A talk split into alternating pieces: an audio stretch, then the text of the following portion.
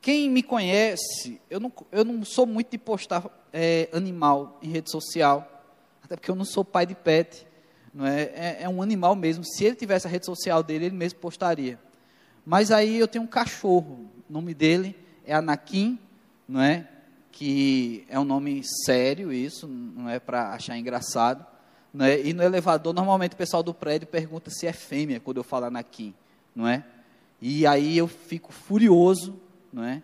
E eu tenho que explicar de onde vem esse personagem e não farei aqui. Então você vai ficar voando se você não sabe. É um personagem aí de algum universo, talvez Turma da Mônica.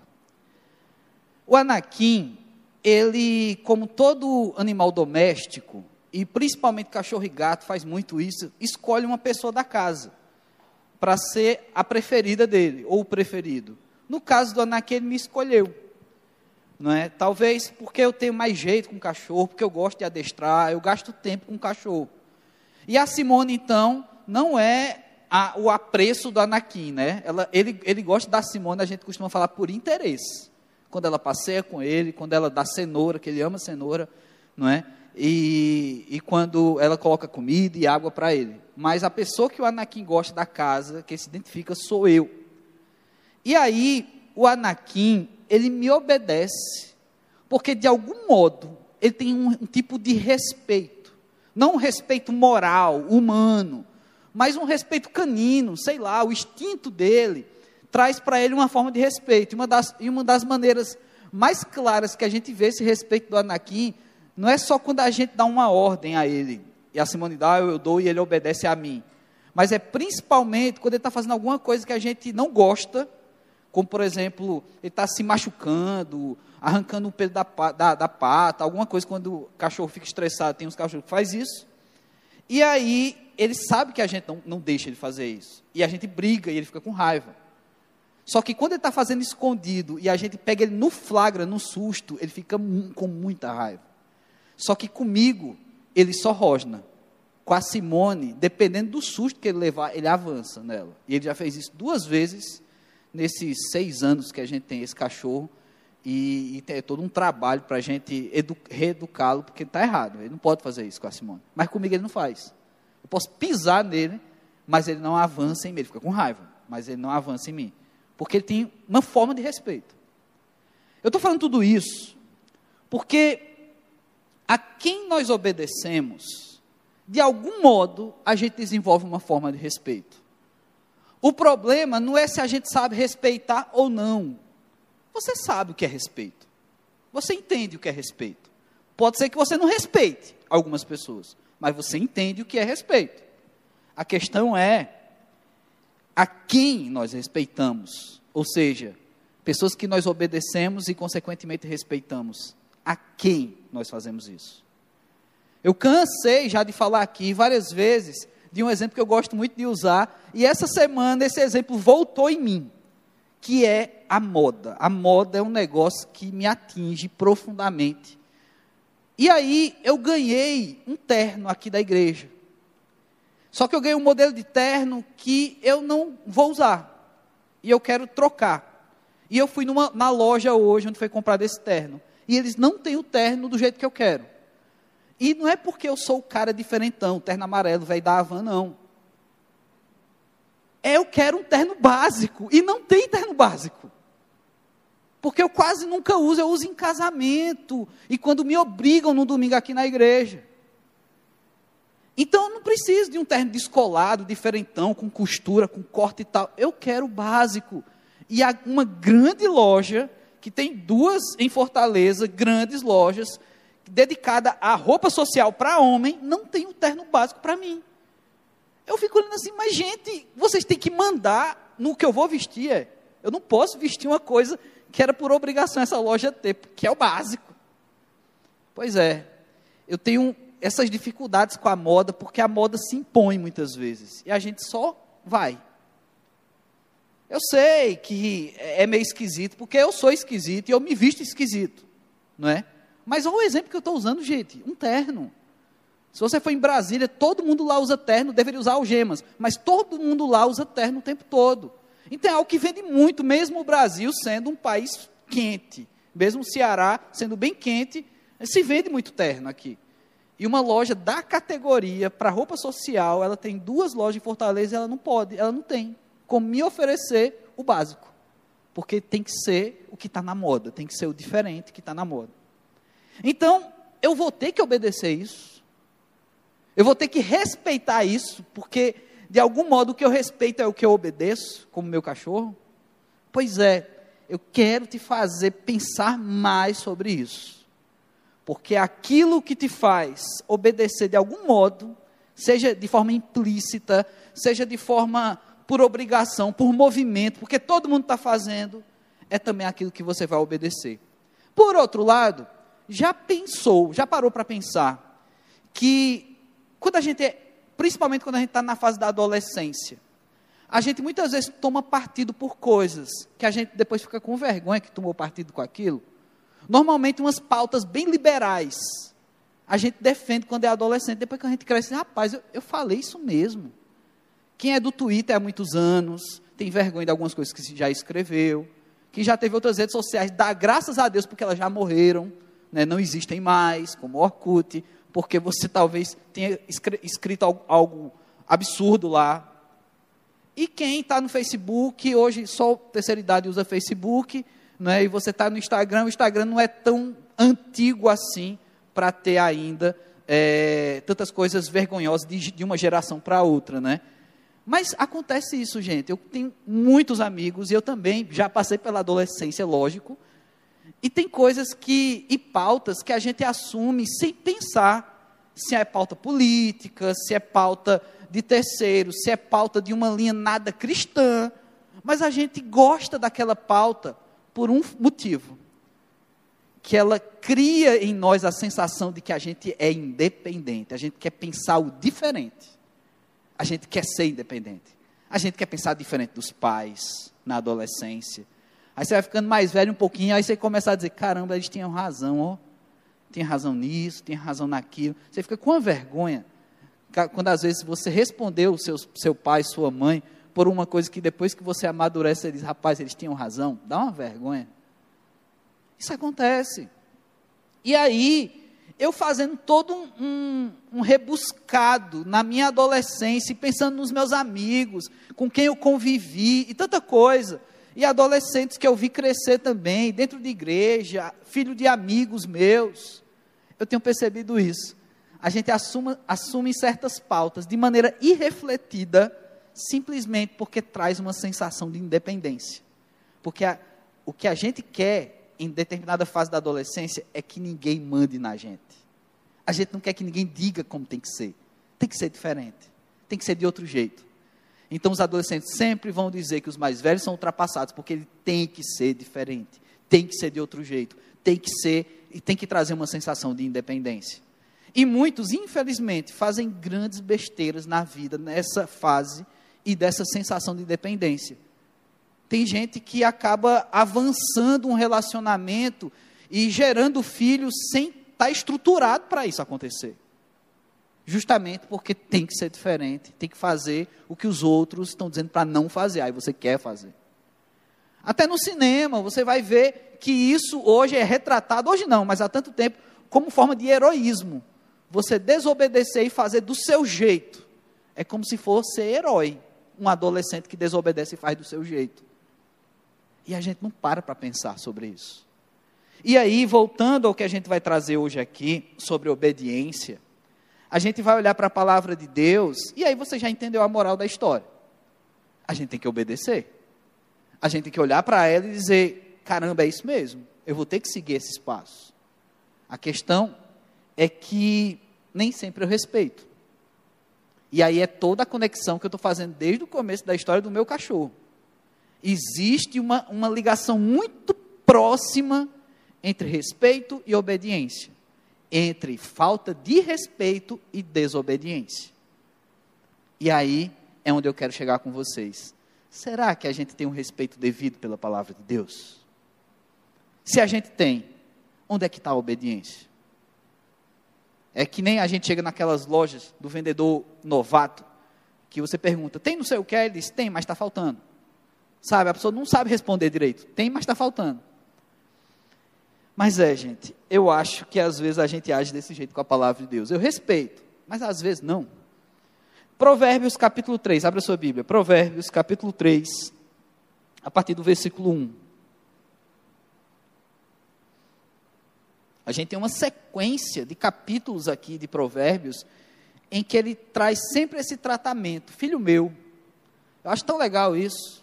É uma forma carinhosa.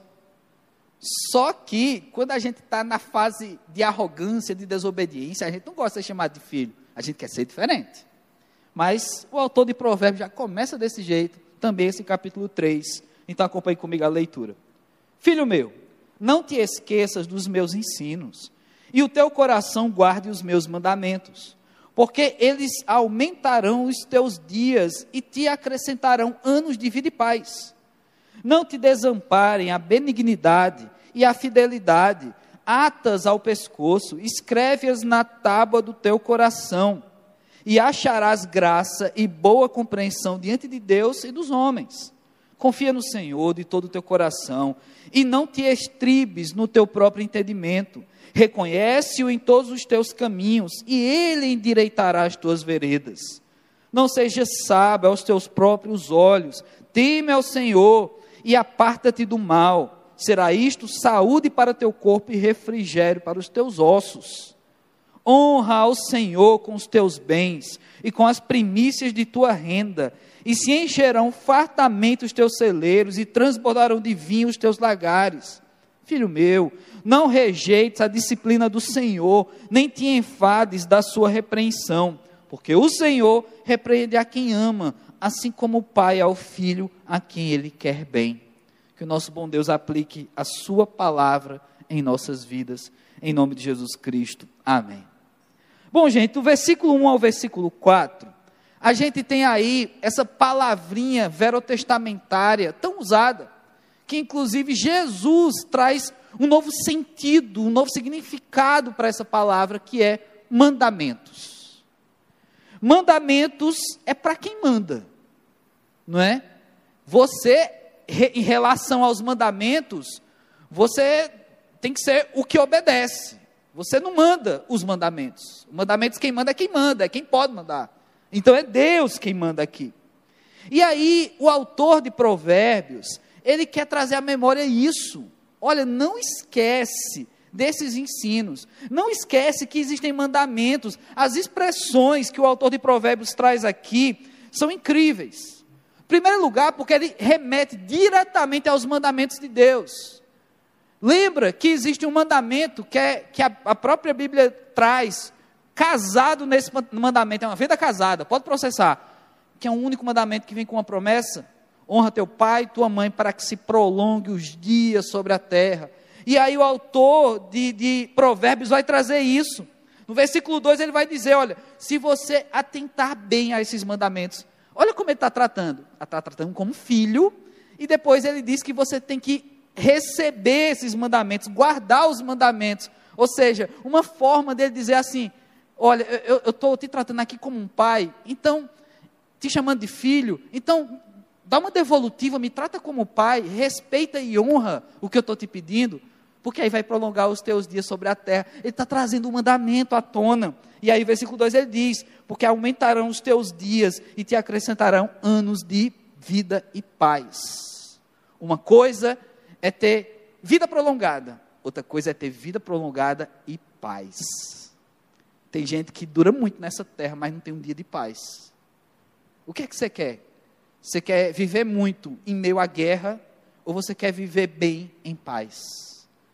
E aí é o, o que o autor vai trazer aqui, obedecendo os mandamentos, entendendo e tratando isso como um pedido de um pai, um pai que ama. Ele diz: para que a vida dure e para que você tenha paz. Depois ele vai dizer que você tem que se agarrar na bondade, na fidelidade.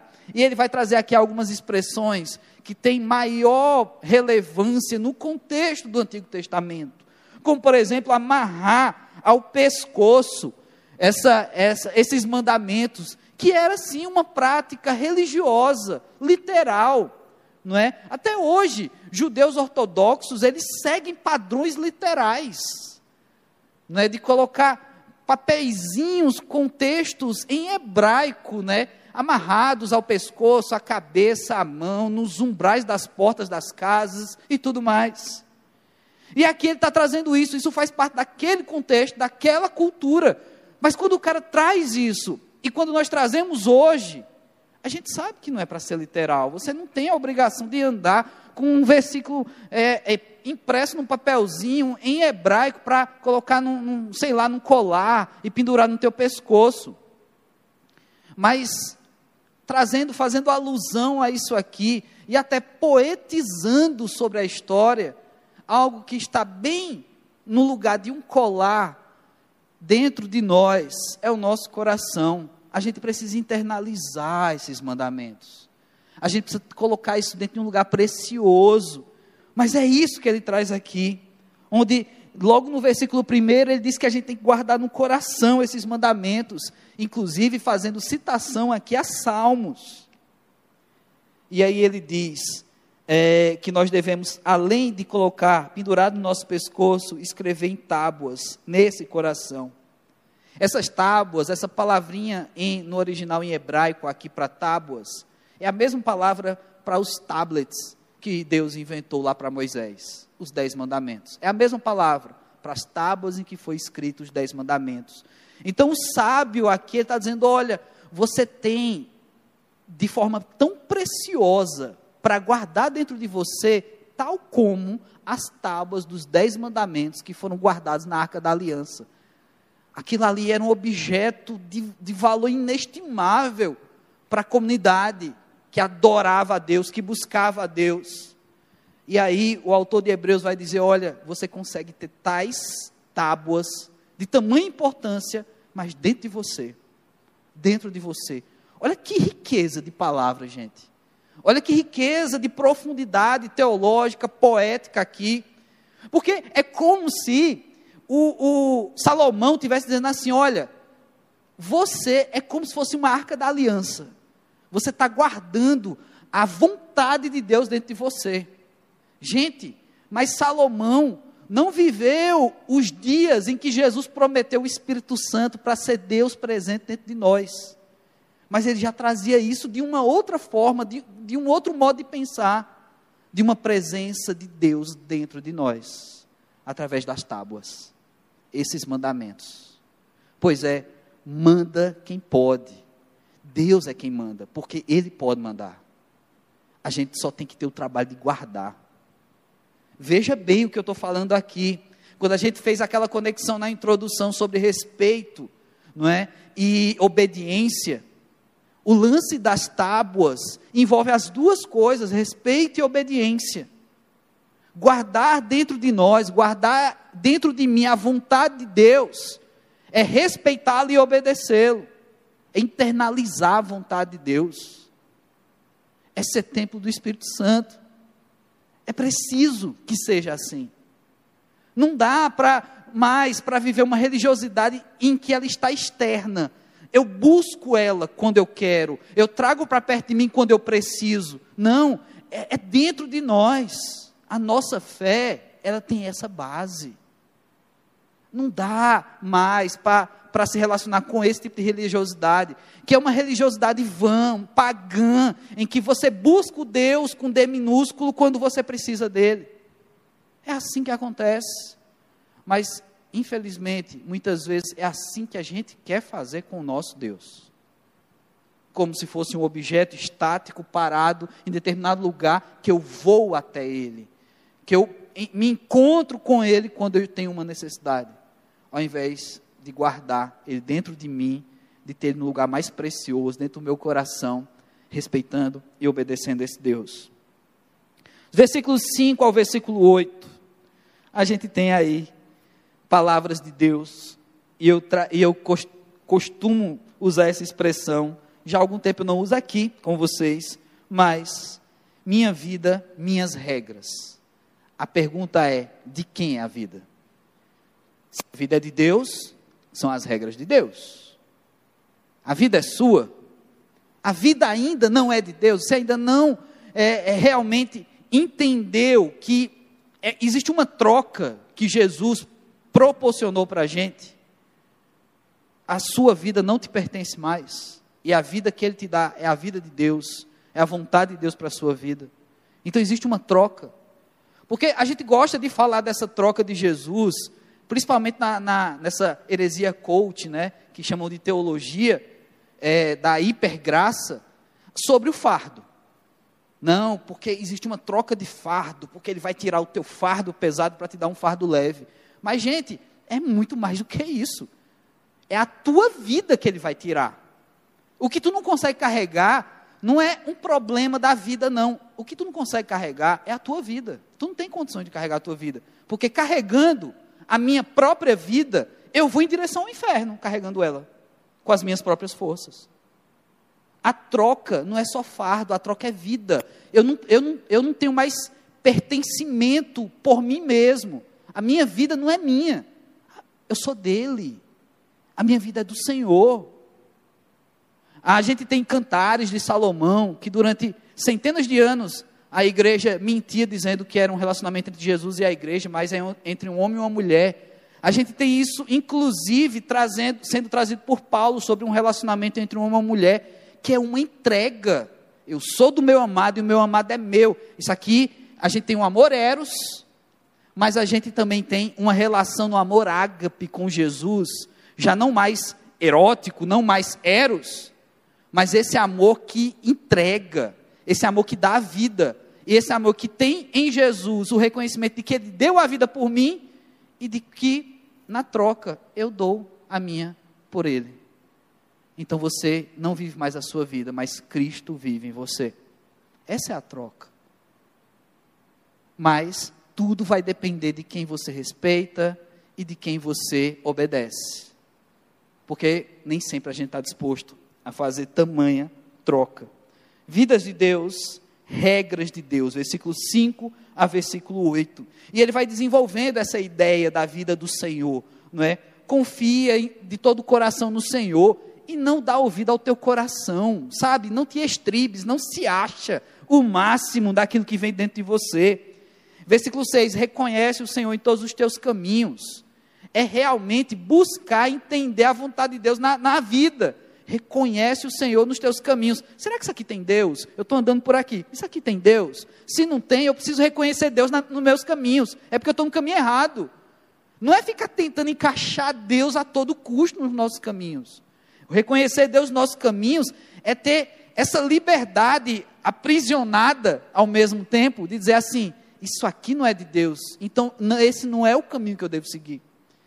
Versículo 7, mais uma vez, a questão do não se achar, não seja sábio aos seus próprios olhos. Não é? Lá no fundo, lá no fundo, a gente gosta dessa massagem no ego, né? da gente se achar melhor, da gente se achar inteligente e tudo mais. Será isto saúde para o teu corpo e refrigério para os teus ossos. Pois é, gente, como a gente precisa fazer a troca correta, a troca que faz sentido. Essa vida não é mais minha. Ele deu a vida. Eu não sou dono de vida nenhuma, porque essa vida não é mais minha também. E por último, a gente tem aí alguns conselhos práticos. São três, versículos 9 ao versículo 12. O primeiro deles é oferecer o melhor. Ele vai dizer que nós devemos honrar com os nossos bens e as primícias da nossa renda. Você já deve ter ouvido, nem que seja por meme, pregadores de outra heresia, eu já mencionei uma hoje, vou mencionar outra, aquela chamada de prosperidade, que também dizem por aí que é um tipo de teologia. Você já deve ter ouvido esse tipo de expressão. Oferece o teu melhor, oferece os teus bens, as tuas primícias, porque os teus dias serão melhores. E aí eles vão traduzir na linguagem de hoje. Se você deixar aqui todo o teu salário, no ano que vem você vai receber em dobro. Você vai receber uma promoção do nada e vai receber em dobro. E várias e várias outras adaptações a esse texto que a gente tem aqui. O curioso é que quem prega esse tipo de coisa, normalmente só prega no Antigo Testamento, porque a gente não vai achar essas palavras desse jeito no Novo Testamento. Inclusive, a prática do dízimo no Novo Testamento é uma prática mais consciente de que o investimento é para o mantimento mesmo da casa, do que toda um, uma bagagem espiritual do dízimo, como a gente tem aqui fortemente no, Novo, no Antigo Testamento. Por isso que os pregadores da heresia e da prosperidade vão preferir o Antigo Testamento. Mas olha um detalhe que a gente encontra aqui nesse versículo 9. Honra ao Senhor com os teus bens. Não é honrar a igreja universal, é honrar o Senhor. O Senhor é muito maior que a igreja universal. Na verdade, o Senhor da igreja universal é outro. Honrar o Senhor com os nossos bens é realmente colocar tudo o que a gente tem de melhor, nossas primícias, a serviço do Senhor. Isso pode estar na igreja e além dela. Isso pode estar na igreja e fora dela. Ao Senhor. O que foi que ele falou antes aqui? Encontra o Senhor nos teus caminhos, ou seja, se eu estou caminhando e eu estou vendo o Senhor, eu posso nessa caminhada colocar os meus bens, eu posso nessa caminhada colocar minhas primícias. Não significa que só o meio para honrar o Senhor através de, do dinheiro tem que ser a igreja. Não significa isso. E tem muita gente, ah, o pastor está fazendo um negócio desse, é um tiro no pé. Não, gente, é um tiro nessas igrejas. Porque elas precisam de mais disso. Que as pessoas acreditem que elas são o único meio pela qual o seu dinheiro vai abençoar os céus através da igreja. Você pode fazer isso também através da sua vida, através de outros projetos, através da sua criatividade, dando o seu melhor para Deus. É isso que ele traz aqui. E a gente continua. Além de oferecer o melhor, a gente tem outro conselho aqui ser receptivo à repreensão. E mais, e não cansar disso. Ô, oh, gente, tem uma coisa que a gente se irrita, olha, é ser repreendido. A gente não gosta. A gente não gosta que diga, sabe? Hoje mesmo eu fiz uma, uma rápida pesquisa social, não é? Vocês sabem que eu gosto disso e que às vezes, para, às vezes não, sempre, para fazer uma pesquisa social você acaba usando seres humanos como objeto de estudo, não é? E eu fiz uma pesquisa social aqui hoje à noite. Eu pedi para a galera sentar mais no meio. Sabe? Tem gente que se levanta assim. Ah, sabe? É porque é difícil, gente, você ser repreendido, né? Puxa vida, o pastor está pegando no meu pé porque eu sentei atrás. Eu vim para o culto do AMP, não foi para ouvir o pastor pegando no meu pé. Aí eu fiz uma pesquisa social hoje. Desculpem, usei vocês, não é? Mas existia uma necessidade para isso. O pessoal da equipe de fotografia me pediu para isso. Porque ajuda se vocês sentarem mais no meio, não é? Porque fica mais legal para as fotos e o pessoal da equipe de filmagem também agradece. Mas aí, gente, eu fiquei só observando as reações.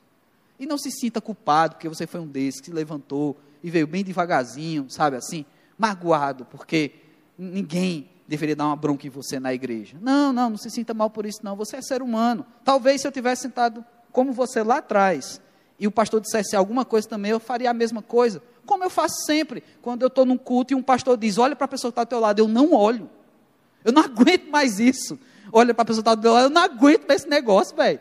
Sabe, graças a Deus, em tempos tão difíceis e infelizmente pandemia, né, os pastores pararam de fazer isso, porque a gente não pode ficar virando para a pessoa está do teu lado, né, e aí dar uma cuspida nela, porque quando a gente falava, a gente emitia, né, e agora a gente descobriu isso, né, os seres humanos descobriram, né, que a gente joga saliva quando a gente conversa com as outras pessoas, como eu jogo aqui no tablet, nesse microfone, e tudo quanto é lugar, né, enquanto a gente fala.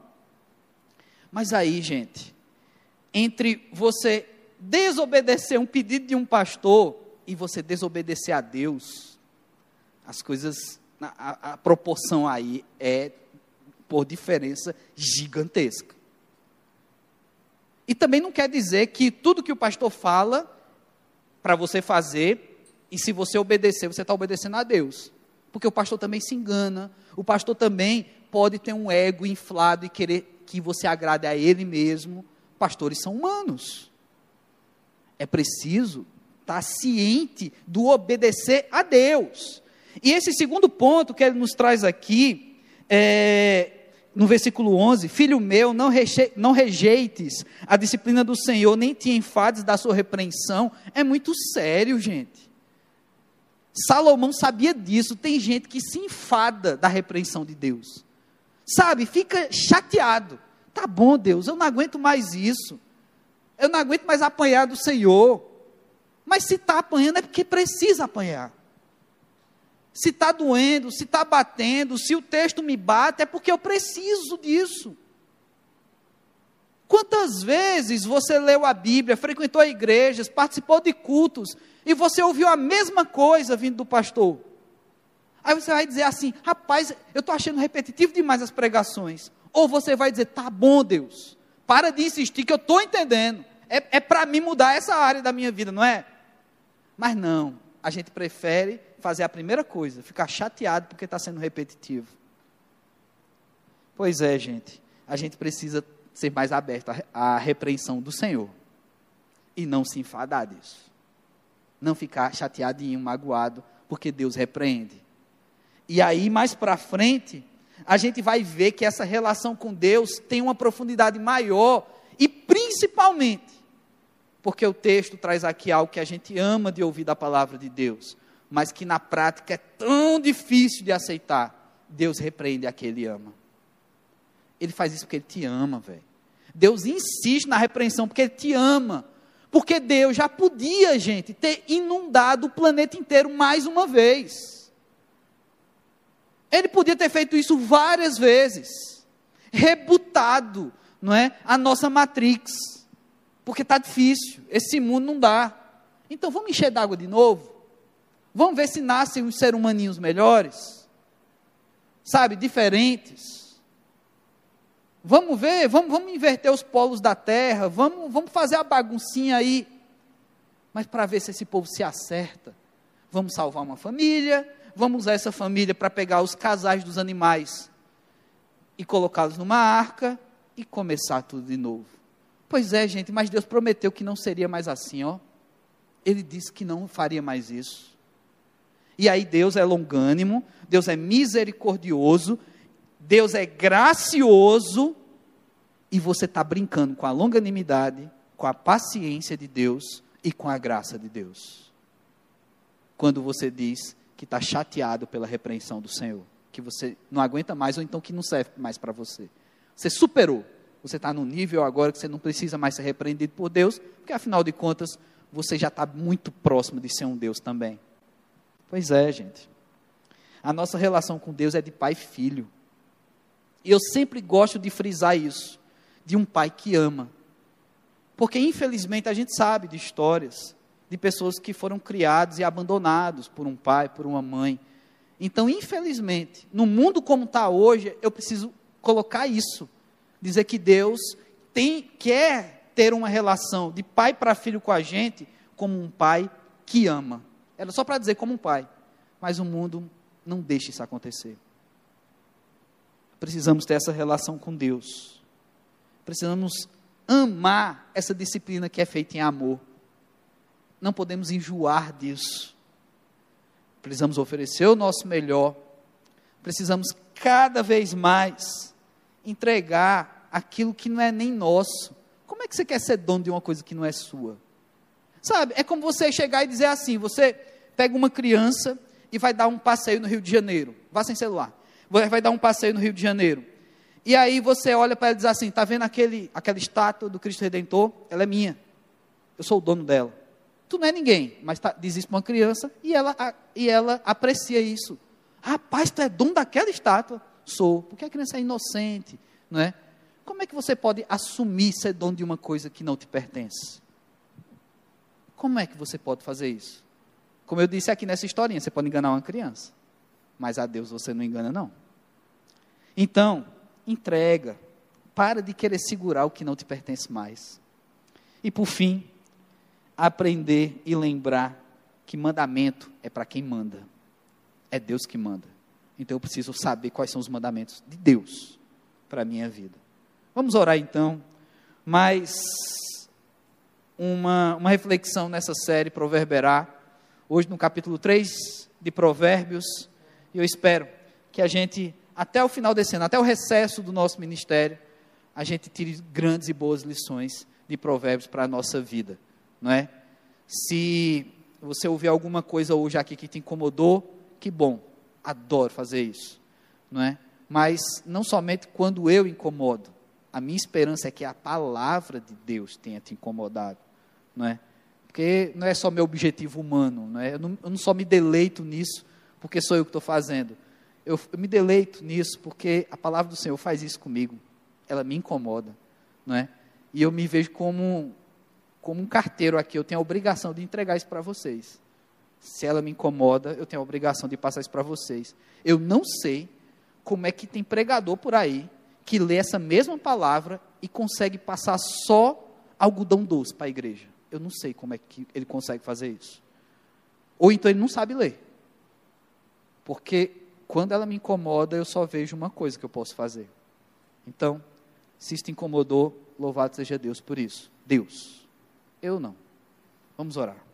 Pai, te agradecemos, Senhor Deus, pela palavra, porque ela é viva, porque ela é eficaz, porque ela é cortante e porque se ela nos atinge é porque ela tem um objetivo, Senhor Deus, disso mesmo, de nos atingir.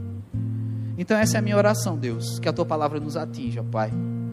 Que não seja meu jeito de falar que atinja, que não seja, Senhor Deus, a versão da Bíblia que eu use, mas seja a tua palavra, Deus, a forma do Senhor falar que atinge os nossos corações, mas que venha se realmente ao encontro, Deus. Que se tem alguma coisa fora do lugar, que agora ache o lugar devido. Se a gente tem obedecido tantos, tantos deuses, se a gente não sabe respeitar verdadeiramente a tua palavra, Senhor Deus, então que seja hoje, ó Pai, o dia da mudança, o dia de, de dizer sim o dia de negar a si mesmo, porque afinal de contas, Deus, o que nós somos dono? O que nós temos, Senhor? Pai amado, tu falou ali para Jó que ele não era dono de nada através de 70 perguntas. Quem és tu, Jó? Onde é que tu estava quando eu criei o mundo? Oh Deus, fala assim também com a gente.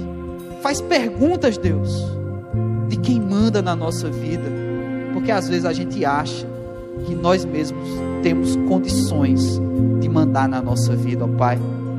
Então tira isso, quebra isso dentro de nós, Senhor Deus, e mostra quem manda e nos faz obedecer, te respeitar, Senhor Deus, conforme o teu querer, ó Pai. Faz isso, Pai. É assim que eu oro, em nome de Jesus Cristo. Amém. Vamos louvar o nosso Deus.